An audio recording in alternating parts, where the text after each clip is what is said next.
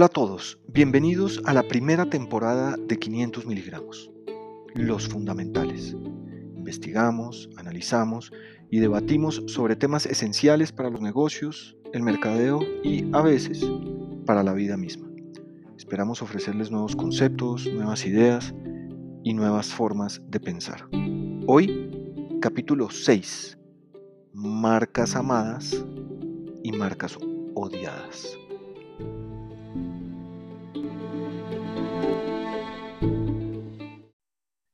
Buenas, buenas, buenas.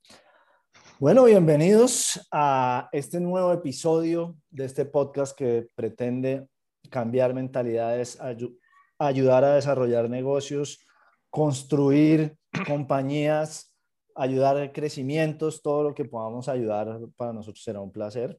De nuevo, Guido Sacconi y Enrique Samper, con un tema que, bueno, es que hemos hablado de muchos temas que nos apasionan, pero, pero yo creería que en el que más nos juntamos en nuestra pasión es en el tema de hoy. ¿Sí o no, Guido? Cuente a ver, ¿de qué vamos a hablar?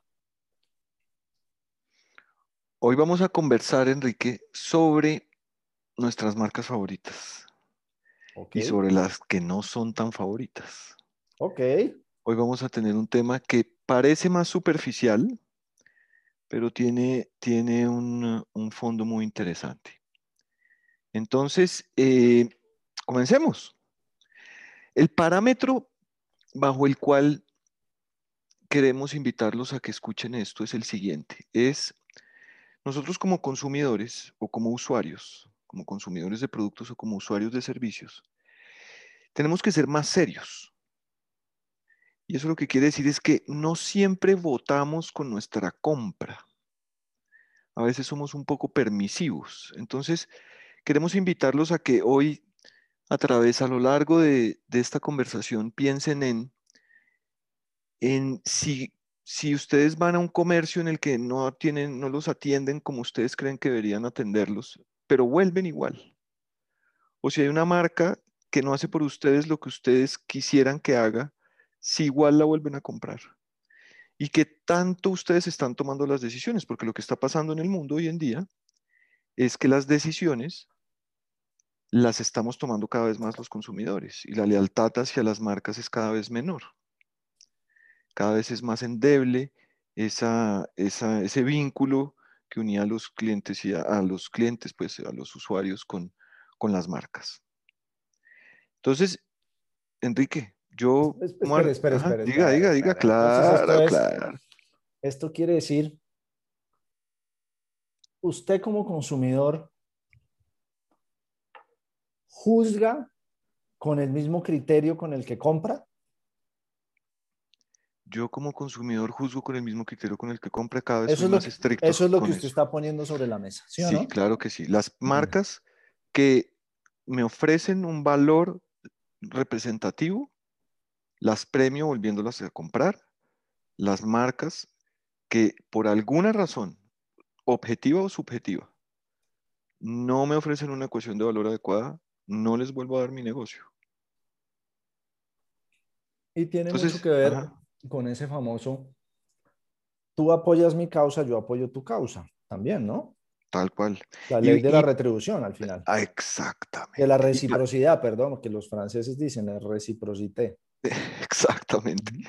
Entonces, em, entonces, y para los que trabajan en mercadeo, este ejercicio puede ser productivo porque se van a dar cuenta que hay todo tipo de argumentos para estar a favor o en contra de una marca y que tienen que tenerlos en cuenta, porque no siempre los consumidores deciden en forma racional o no siempre las emociones de los consumidores son predecibles. Entonces yo voy a comenzar, Enrique, con, la lista de, con una lista de marcas que a mí me gustan, no, no son todas, obviamente, tengo, creo tener un amplio gusto por ciertas marcas, pero le voy a dar ejemplos. Comencemos con ejemplos, si le parece.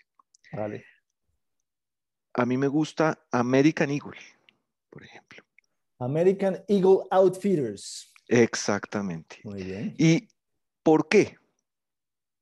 Hagamos, ah, vamos, hagamos mano a mano, ¿no? Usted pone una y yo pongo me gusta, me gusta, me gusta.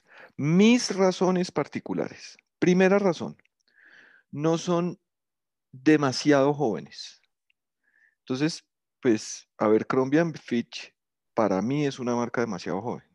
¿Listo? O sea, no cuadra mi edad eh, con Abercrombie Fitch. Pero su edad, cronológica. Mi edad cronológica, mi edad cronológica, sí, exactamente. Sí, sí, sí, sí, sí, eh, esa es una razón. La otra razón es que mi talla de pantalones es 33-32.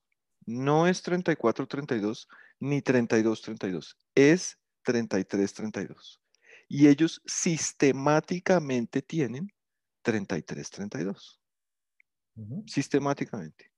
Mientras que muchas otras marcas la, o la tienen, pero no la venden en Colombia o no la tienen. ¿Listo? Muy bien. Y la otra razón es una persona que se llama Silvia, que es una persona que me ha atendido a veces cuando he ido allá, que es una vendedora que ellos tienen, que tiene el punto exacto del vendedor.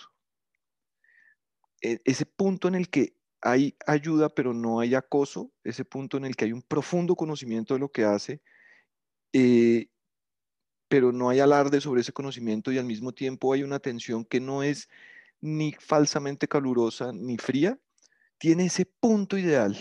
Entonces, para mí American Eagle es una marca, a la, eh, American Eagle para mí es una marca a la que yo le voy a seguir dando mi negocio, mientras que tengan esa orientación que es joven pero no demasiado, eh, tengan pantalones de talla 33-32 y Silvia o gente como Silvia atienda. entonces usted está diciendo que incluso usted toma la decisión no solo de comprar el American Eagle, de ir al punto de venta físico de American Eagle donde lo atiende Silvia. Absolutamente. Porque, porque, voy a decirle, yo compro jeans en American Eagle, me encanta, pero yo ya sé mi talla, yo los compro por internet, yo no voy al punto. Usted toma la decisión de ir hasta allá. Absolutamente. Porque el servicio de Silvia además es superior. Absolutamente. Bueno, muy bien. Bueno, yo respondería con una marca que a mí me fascina absolutamente, que se llama Amazon. Epa. Amazon cumple para mí muchas cosas. Bueno, la primera de ellas es la orientación, la brutal orientación al cliente. Manifestada como, ¿no? Primero, es facilísimo. ¿no? O sea, a mí me da miedo abrir la aplicación de Amazon porque es que usted termina comprando, porque es que es tan fácil el, en, el, sistema que es que usted, usted está a dos, a dos clics de encontrar realmente lo que usted necesita con conocimiento de causa, es decir, usted tiene la posibilidad de encontrar lo que usted necesita mm. y saber y validar que efectivamente eso que usted necesita y que Amazon le está sugiriendo es lo que es, o sea, está bien descrito, las fotografías son buenas, tienen videos, los reviews, ¿no? Todo, entonces es muy fácil. Y si no es ese, le da una lista de recomendados increíble, ¿no? Eso es lo primero. Lo segundo en términos de facilidad es la experiencia de usuario, es increíble, es brutalmente sencilla, es muy fácil, tiene todos los filtros, el catálogo está muy bien distribuido, bueno, todo. Lo tercero es no sé si usted alguna vez ha tenido un problema con una compra en Amazon, pero resolverlo es facilísimo. O sea, usted dice, mire, tuve un problema con esta vaina, entonces le dicen, ¿qué quiere hacer? ¿Quiere que se lo devolvamos? ¿Quiere que se lo volvamos a mandar? ¿Quiere que le devolvamos su plata? Que no, como que no hay trabas en ese proceso. Eh, de hecho, ahora envían a Colombia y entonces uno decía, no, tuve un problema, no, pues el otro día tuve un problema con una cosa que se dañó me dijeron, imprima estas etiquetas, llévelo a un DHL y mándelo. Y allá le mandamos de regreso el que, el que es. Entonces, es, es una brutal orientación al cliente. Chatear con un asesor en Amazon que me ha tocado hacerlo es maravilloso. Tuve un problema una vez con la tarjeta de crédito y me lo resolvieron facilísimo. O sea, es brutalmente orientada al cliente. ¿Sabe qué? Me hace pensar en algo que dijo y es, cuando, hace, cuando hizo énfasis en la de American Eagle de la diferencia entre que usted compra por digital y yo voy al sitio, para mí Amazon ni siquiera estaba en la lista. para mí Amazon es, es un operador logístico. es, como que, entonces si, un, si alguien de mercado nos segmentara a usted y a mí como clientes, tendría que entender que eh, apreciamos unos valores distintos. ¿No? Es, creo que por, eso es importante que los que tengan un negocio, los que estén emprendiendo, los que sean dueños de una marca o cualquiera de a pie que simplemente esté atento a cómo se comporta la gente. Eh, en este ejemplo hay, un, hay algo muy claro alrededor de eso. Eh, ahora yo le voy a decir una mía. Para mí Sony es una marca fantástica. Le voy a decir por qué. Porque yo crecí con Sony. Sony era sinónimo de tecnología, de que la familia estaba progresando, eh, de, que el mundo se estaba transformando. Entonces, ¿no? cuando en la casa, por en algún momento había un televisor Sony, era, era, una experiencia diferente. Eh, Sony fue el que se inventó el Walkman, que fue para nuestra generación esa primera experiencia maravillosa con la música. Eh, Sony se inventó el Betamax, entonces todos aquellos eh, que... los que alguna vez fuimos control remoto que nos pegaron y fuimos a espichar ese botón grande del Betamax. Ese Betamax era Sony. Sony fue el que se, inventó el CD. Eh, y a mí me pasaba que yo cuando era, cuando era niño tenía un radio de, de onda corta, tenía un radio que era MFM y tenía SW entonces uno podía escuchar emisoras del resto del mundo. Ese radio era Sony. Y yo no me acuerdo en la historia de mi familia que un electrodoméstico o un aparato Sony tuviera que ir al, taller a arreglarse. Simplemente se cambiaban después del tiempo. Entonces, Sony no hizo nada para mí en términos de servicio. Creo que la publicidad de Sony en general es perversa. Eh, eh, pero pero a través de los productos y a través de la innovación, hizo que yo tuviera una marcada preferencia por esa marca. Hay una pieza publicitaria de Sony de hace unos, no sabría decirle, estoy entre 10, 10 y 15 años, que era de unas pelotas de colores, muchas pelotas de múltiples colores que bajaban por una calle como de San Francisco, una pieza muy bonita, pero no me ah, acuerdo más que eso. Es, es, la única pieza de Sony de publicidad que me acuerdo. Eh, ahora que usted habló de publicidad. Sony, Sony Trinitron. sí, sí, sí. Bueno, yo respondo, ya que estamos en el mundo de la tecnología, yo soy fan de Apple. Mm. Ojo, soy fan y es muy importante esto que voy a decir. Yo soy fan de Apple, quiere decir, yo no sigo a Apple en las redes sociales, ahora que lo, mientras lo digo y lo pienso y todo. Pero yo tengo productos de Apple. Ya. Yo tengo un computador Apple, tengo un iPhone, tengo un iPad y de hecho tengo un Apple TV también. O sea, tengo un ecosistema de productos de Apple. A mí hay varias cosas de Apple que me gustan. Lo primero es e, el, diseño de los productos, que digamos que de alguna manera hay marcas que lo vienen tratando de emular y, se han acercado mucho en el tema del diseño, lo exterior de los productos. Lo siguiente que me gusta de Apple, a lo cual ya me acostumbré, es la interfaz. Me parece que es una interfaz supremamente sencilla, eh, o sea, como que se cumple lo que se promete en general en, en Apple, ¿no? Es, es sencillez. Me gusta el, lo que representa la marca para alguien que usa Apple. A mí me parece que cuando yo llego a una reunión con mi computador Apple y abro mi computador Apple, eso genera un ecosistema de como de pensamientos y asociaciones que hace la gente conmigo en ese momento alrededor de, ah, este es un tipo innovador, este es un tipo que le gusta el diseño, como que está como en la jugada, como no sé Ya, ya, lo que la marca dice de uno. Lo que la marca dice de mí, me gusta también. Eh, y salvo un monitor que usted sabe que se me dañó hace poquito, yo nunca tengo problemas con un, o sea, nunca he tenido que llevar un Mac o un dispositivo Apple a que lo arreglen salvo un celular que se le rompió la pantalla. ¿Mm? Ya, tremendo. Tremendo, entendido. Ahora yo le voy a dar, le voy a dar otro ejemplo que es tiene algo en relación con el primero y que va a ser muy poco popular. A mí me encanta American Airlines. Primero, me encanta American Airlines porque soy socio de Advantage desde 1994.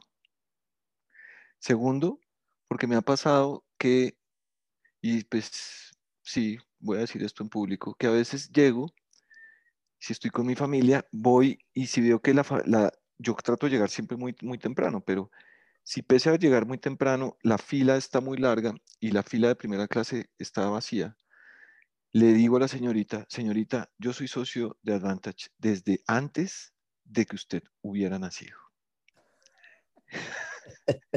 y a veces me dejan hacer esa fila. ¿Listo? Primero. Siguiente es que hay una oficina de etiquetes acá en la ciudad y siempre que voy a la oficina de etiquetes están las mismas señoras y son fantásticas resuelven cualquier problema que tenga. Tienen la paciencia, conocen el sistema, saben cómo resolver los problemas, saben cómo ayudarme, me hacen recomendaciones honestas, listo, incluso aunque sean a mi favor y no a favor de ellos, en términos de precio, en términos de rutas. Eh, es un desastre viajar dentro de un avión de América, porque los espacios son cada vez menos humanos. Eh, y pues porque pues no es una experiencia maravillosa para nada, pero, pero, pero mire que de nuevo, si alguien de mercado yo, yo, yo, creo, y usted me corrige porque ha viajado más que yo en América, que la experiencia internacional de American es sustancialmente mejor a la experiencia local dentro de Estados Unidos. Exacto. Sin y además, ser la internacional, pues la locura. sí, exactamente. Y lo otro que pasa es que cuando uno aterriza en Estados Unidos uno sabe que tiene múltiples conexiones. Entonces, de nuevo, al que está oyendo con atención, ya, ya puede comenzar a perfilarme a mí como cliente. La atención personalizada, la seguridad, porque prefiero American, entre otras porque tiene muchas conexiones. En cambio, si fuera una aerolínea local de un país nuestro en Latinoamérica, llego a, uno, a, un aeropuerto allá y, y, y, las conexiones, ¿cierto?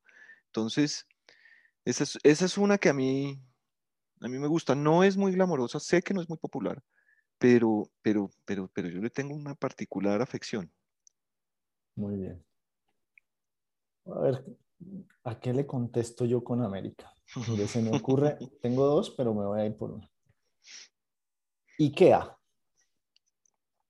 Ah, uf, esa es muy redonda porque además tiene una publicidad fantástica. es que es, es que es todas las P's, las nuevas P's, las P's viejas, eh, o sea. Sí.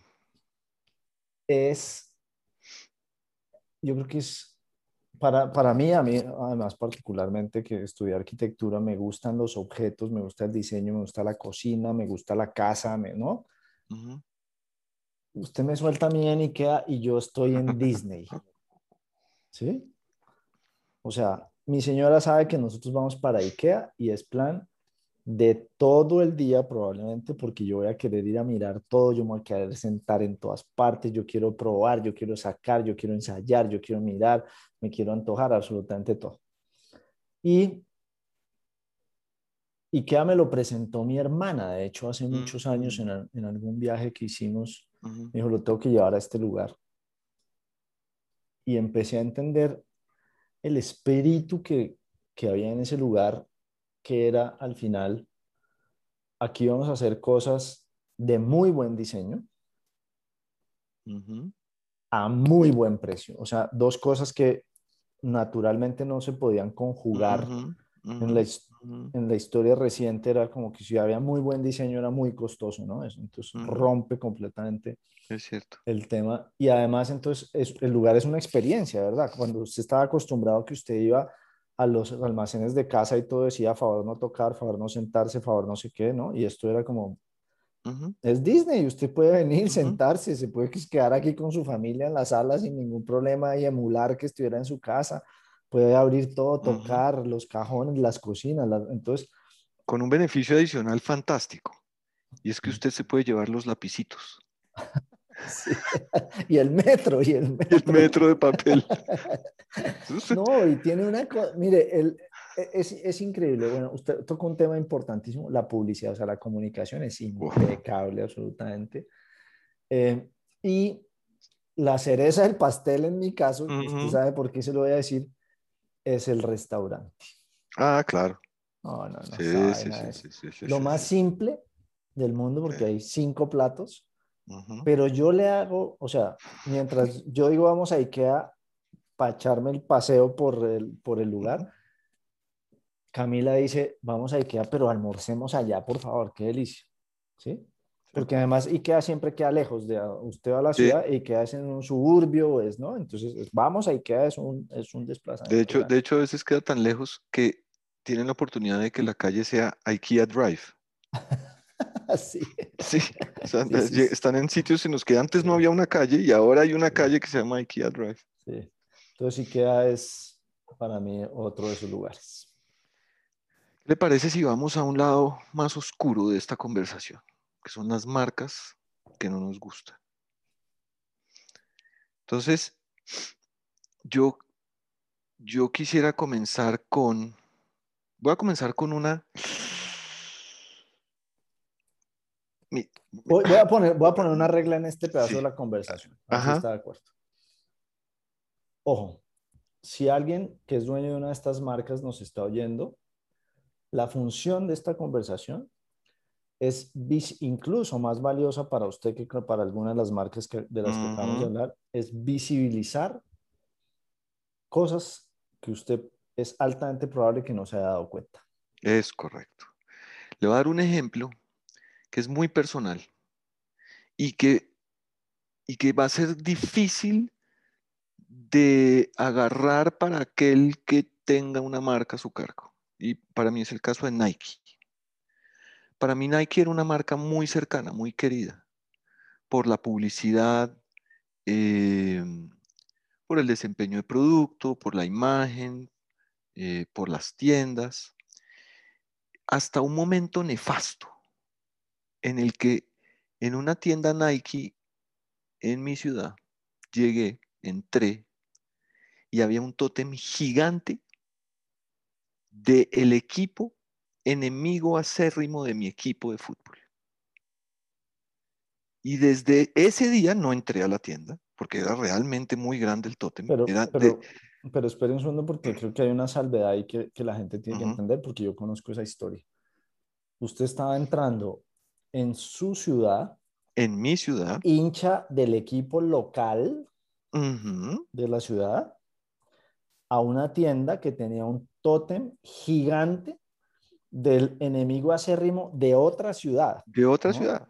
Eh, e, eso es importante, eso es importante. exactamente, exactamente. Y, y ahora que hace énfasis en la ciudad, me pareció un acto de poca sensibilidad de la marca. Es como si en México, no sé, Chivas y América, o en Uruguay, Peñarol y Nacional, River y Boca, Racing Independiente, Sao Paulo y Corinthians, Barcelona y Emelec, Olimpia y Cerro Porteño, y en Europa hay muchos más ejemplos, pero eso no se hace con los que somos hinchas acérrimos. Entonces, puede pasar que Nike no lo sepa, puede pasar que sí lo sepa, pero en mí perdió un cliente por un largo tiempo muy largo. Porque cuando uno tiene pasionalidades alrededor del deporte y las marcas se arriesgan a tener, a patrocinar equipos, tienen que ser, sensibles a la irracionalidad que hay detrás de las decisiones que tomamos algunas veces los consumidores.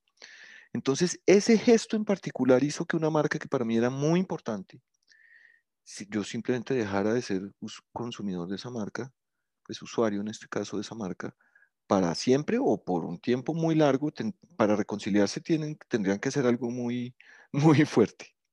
En esa categoría, ¿usted cuál, Enrique? Mire, hay una que es, es difícil y, y por eso hice esa salvedad que hice al principio.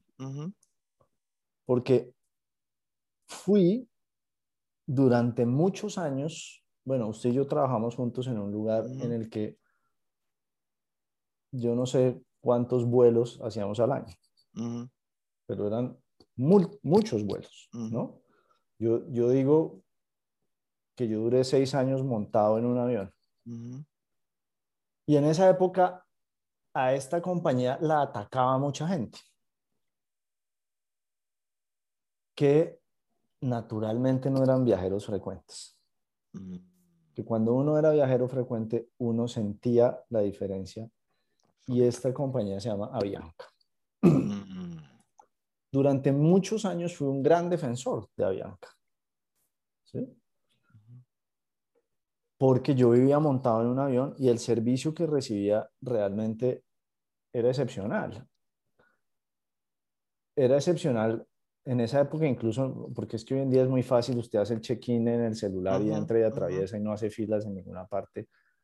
Eh, pero yo siento que Avianca perdió esa orientación al cliente, precisamente, por el camino.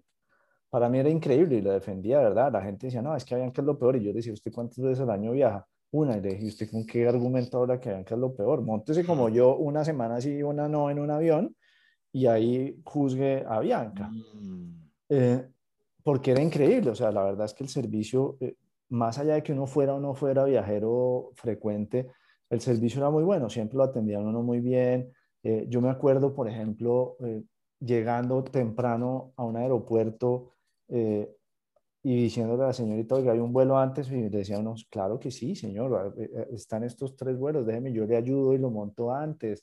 Eh, la sala VIP era una sala realmente VIP. Eh, no, no sé, había, había una conciencia mayor por el cliente. Yo siento que eso se fue deteriorando. Bueno, las millas tenían valor en esa época, me parece que hoy en día no lo tienen. Y siento que eso se fue deteriorando. Y fíjese que el año pasado, durante la pandemia, la gente atacó mucho a Bianca. Eh, no, no, eh, no hablemos del tema este famoso, los bonos que le dieron a sus directivos, porque pues eso es, ahí hay unas cosas por detrás que la gente no conoce y que no vale la pena pero sí tiene que ver con, con lo que sucedió para el usuario y yo creo que Avianca, tratando de salvar sus finanzas, deterioró en exceso la relación con los clientes. En Ya. excesos quiero decir que eh, a usted le dijeron compre un tiquete y, y después eso no le va a costar más y entonces después usted leía la letra menuda y, y si costaba más, no sé, demasiadas, demasiados ejemplos en los cuales deterioraron el servicio, deterioraron la relación por el mismo hecho de, de tener estas prácticas innecesarias y, y las millas para mi gusto además perdieron el valor Ya. absolutamente. Perdió la consistencia. Exactamente.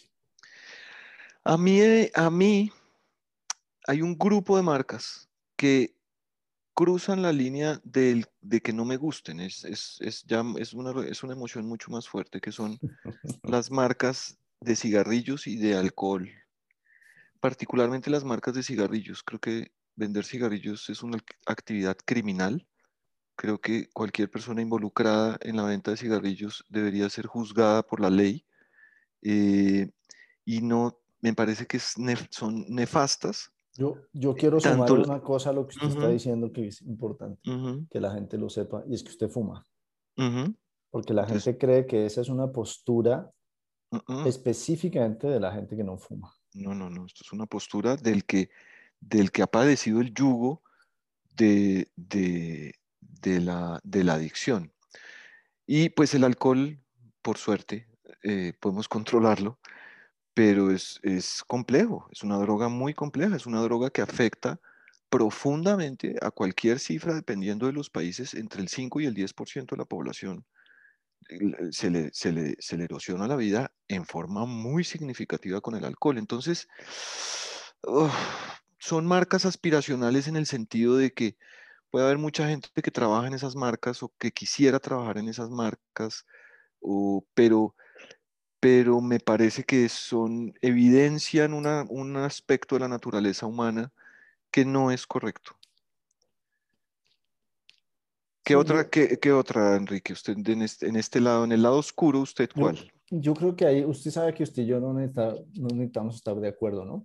yo creo que hay un tema que es una discusión que es, es más profunda y es eh, la discusión del, de la administración de esas, de, esas, de esas marcas, digamos, de esos productos que usted está diciendo, ¿no? y, es, y es una discusión distinta también, porque yo he trabajado con varias marcas de, de esas, eh, sobre todo de, de, la categoría de bebidas y licores, y, y ahí hay un tema que, que siempre está puesto sobre la mesa y es si debería o no debería existir eh, y, si la responsabilidad no es de quien lo consume o no lo consume, pero creo que es otra, otra discusión, otra discusión eh, diferente. Yo me gusta que usted esté hablando de categorías, porque, mm. porque lo mantiene a uno, eh, pero yo tengo otra categoría que cuestiono muchísimo y creo que es, es un tema global, pero particularmente en este país,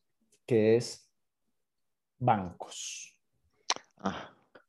Los bancos, eh, y, a mí me gusta mucho el hecho de que exista hoy esa, esa subcategoría que se llaman las mm. fintech.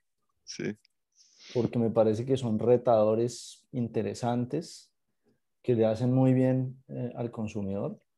Eh, pero bancos es, un, es una categoría compleja también, ¿no? Es una, categoría, es una categoría compleja digamos, no todos, que es lo difícil, ¿vale? Porque hay muchos bancos que tienen una orientación grande al cliente, eh, pero, pero, pero a mí me parece importante que si usted hoy en día, alguien, digamos, de los que nos oye, trabaja eh, en un banco, oiga más el sentir. Hay una cosa que es muy importante. Los bancos, la banca como banca, es importantísima para el país, pero importantísima. O sea, la, importancia que tiene para las calificadoras de riesgo que, un país tenga un sistema de bancos sólido y, responsable y bien calificado es fundamental. ¿vale? Eh, el, el rollo que hay ahí es que yo siento que muchos bancos, no todos, pero muchos, tienen que oír más el sentir de los consumidores y de los Pero por supuesto, Enrique, porque es que, ¿sabe qué es lo que pasa con esa categoría? Que la, la transacción desde el principio comienza rota y totalmente en contra del cliente. Porque cuando un banco cobra de intereses, solo por ilustrar la figura, inventémonos unos números, cobra de intereses al año 25%, pero le paga el 10%, y además de eso le cobra el retiro por cajero o al revés de eso le cobra cuota de manejo. La transacción desde el momento en el que la persona abre la cuenta ya está en contra de la persona. Entonces es una industria hecha en una forma en la cual el cliente eh, entra en una posición muy difícil, entra en una posición que de clara desventaja. Entonces, en la ecuación de valor de la que hemos conversado, eh, la P de precio comienza, eh, eh, comienza muy averiada. Entonces, la, la E de experiencia necesita un esfuerzo muy particular en la industria de bancos, porque la P de precio es un desastre, está siempre en contra del cliente. Hay otra marca que a mí no me gusta. Antes era neutra, nunca ha sido de mis favoritas, pero ahora no me gusta y es y, sabe, y, es porque como se habla tanto de ella, ya la, ya, ya la veo con transparencia, que es Coca-Cola. Y es, Coca-Cola hay un momento en el que uno, o como, o como persona que ha trabajado en mercadeo, o como consumidor, le cree, cree la historia. Pero hay un punto, a mí me pasó por lo menos, en el que uno se desilusiona, en el que uno ve a través de la cortina y entiende que es un líquido oscuro con azúcar y, agua carbonatada y una fórmula secreta, pero que todo, casi todo lo que está alrededor es una fantasía ilusoria creada por publicidad, por la publicidad. Entonces, a mí me pasó en la relación con, esa marca que cuando, la, cuando se abrió una grieta y pude ver a través, entendí, ¡ah! aquí no hay sustancia. Todo esto es un, y que me hace pensar en la construcción de las marcas, en por supuesto que construir la marca es muy importante, pero cada vez es más importante que las marcas tengan sustancia real. Las marcas que no tengan sustancia real, mm, yo particularmente creo que no van a sobrevivir mucho tiempo, aunque hagan fantásticos esfuerzos en la publicidad, en la comunicación, en crear historia, la esencia de la marca, yo creo que si no es cada vez más fuerte, en estos tiempos turbulentos y en estos tiempos de libertad de escogencia, amplia escogencia de los clientes, pueden estar en problemas. Bien, y yo, yo cerraría con mi última categoría, que se llaman las telcos. Que usted de hecho, usted la conoce muy bien y me encanta porque a mí me encantan cuando, me encanta cuando entran retadores eh, a, las categorías, a esas categorías tan establecidas. Em, pero yo, y, se lo voy a resumir muy fácil, yo creo que una, una categoría o una compañía a la que usted tiene que llamar para amenazar con que se va a cambiar de operador y en ese momento sale un señor de retención de clientes a ofrecerle siempre una mejor tarifa, un mejor plan, una mejor lo que sea, y que no tiene eso inmerso en su ADN para orientarse a que el cliente siempre obtenga lo absolutamente mejor posible, eh, es una, pues, es una categoría que no, que no está bien. Sí, igual como, como, el, como el capitalismo tiende a hacer cierta selección, en algún momento más temprano que tarde van a desaparecer, cuando ya no haya SIM cards y cuando haya una red satelital y los, las personas puedan escoger en su celular qué red quieren. Entonces, aguantaremos un tiempo, pero más temprano que tarde fenecerán. Enrique, usted siempre cierra con una imagen. ¿Cuál imagen quiere usted que se lleve la gente de hoy? Yo creo que yo quiero que yo quisiera que la gente se lleve una imagen que es ustedes los que nos escuchan todos trabajan muy duro eh, de pronto unos más que otros pero igual todos trabajan muy duro. Y trabajar implica hacer sacrificios y, el trabajo se hace por una transacción económica y esa eso que ustedes les pagan mucho un porcentaje muy alto se lo entregan a marcas. La próxima vez la imagen que quisiera que se llevaran es que la próxima vez que estén en un supermercado, en un restaurante, en una empresa de servicios o comprando un producto y la transacción no sea adecuada, a menos que sea un monopolio y ustedes no tengan escogencia, piensen seriamente en no volver a repetir esa, transacción y en las grandes oportunidades que se les abren de probar otras marcas y de probar otros servicios y de ir a otros restaurantes. Entonces, mi imagen es la próxima vez que paguen algo y no estén recibiendo lo justo, actúen. Actúen como consumidores responsables, como usuarios responsables, que votan con su compra para que haya marcas que crezcan y marcas que no crezcan. Muy bien. Yo quisiera que se llevaran dos imágenes. Además, siempre yo digo que cuál es la imagen y siempre digo que dos, pero es que me gusta. La primera es la imagen de Guido Sacconi entrando a American Eagle Outfitters y buscando a Silvia, ¿se llama? Y buscando a Silvia. Por todo lo que hay alrededor de, ese, de esa imagen. Y la otra es la imagen de Enrique Samper llegando a una reunión y abriendo su computador Mac y todo lo que eso implica alrededor. Fantástico. Bueno, pues con este capítulo controversial, ¿no? porque seguramente hoy tocamos un poco más de callos, pero de nuevo, este es un podcast que se hace para ayudar a mejorar, a crecer, a desarrollar y a construir mejores negocios. Eh, un capítulo muy controversial que, que, por esta pasión que tenemos podríamos durar muchos, mucho tiempo más aquí. Nos vamos y les deseamos pues mucha construcción de muchas marcas que le gusten a la gente. Un abrazo.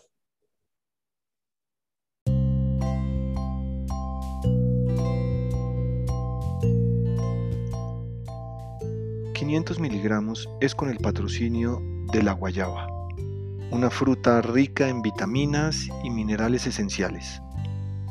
Cuida a tu familia con guayaba, una fruta alegre, nutritiva y al alcance de tu bolsillo. La guayaba una delicia de fruta.